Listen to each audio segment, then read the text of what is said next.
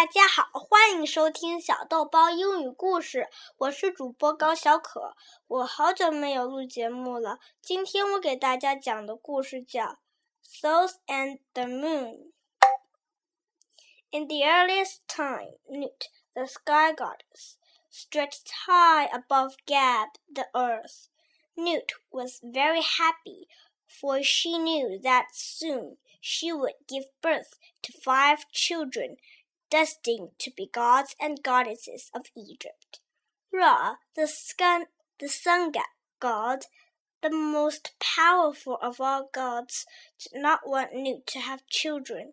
He feared that new gods and goddesses would threaten his authority, and so Ra used great magic to prevent Nut from giving birth during any hour of any day of the year. Hearing this, Nut's joy turned to sorrow. In her grief, she sought out Thoth, the god of wisdom. Thoth pitied Nut and wanted to help, but how could he overcome Ra's magic? Thoth's wisdom, though, was great, and soon he devised a clever plan.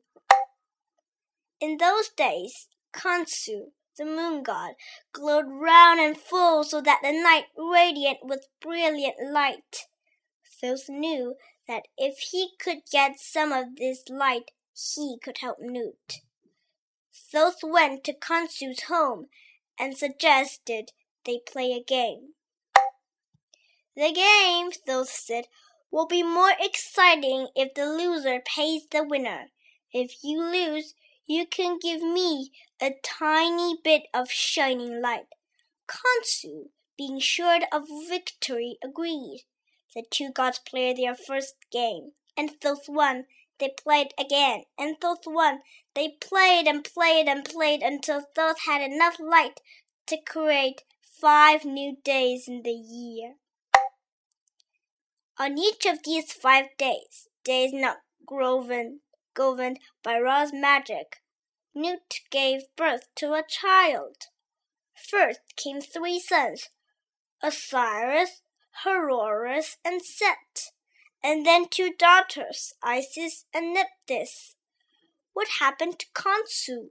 Because he lost so much light to Thoth, Khonsu could no longer grow round and fully every night. Some nights he is a half circle in the sky, other nights he is just a slim curving crescent, and on some light he does not grow at all. 今天的故事讲完了，谢谢大家。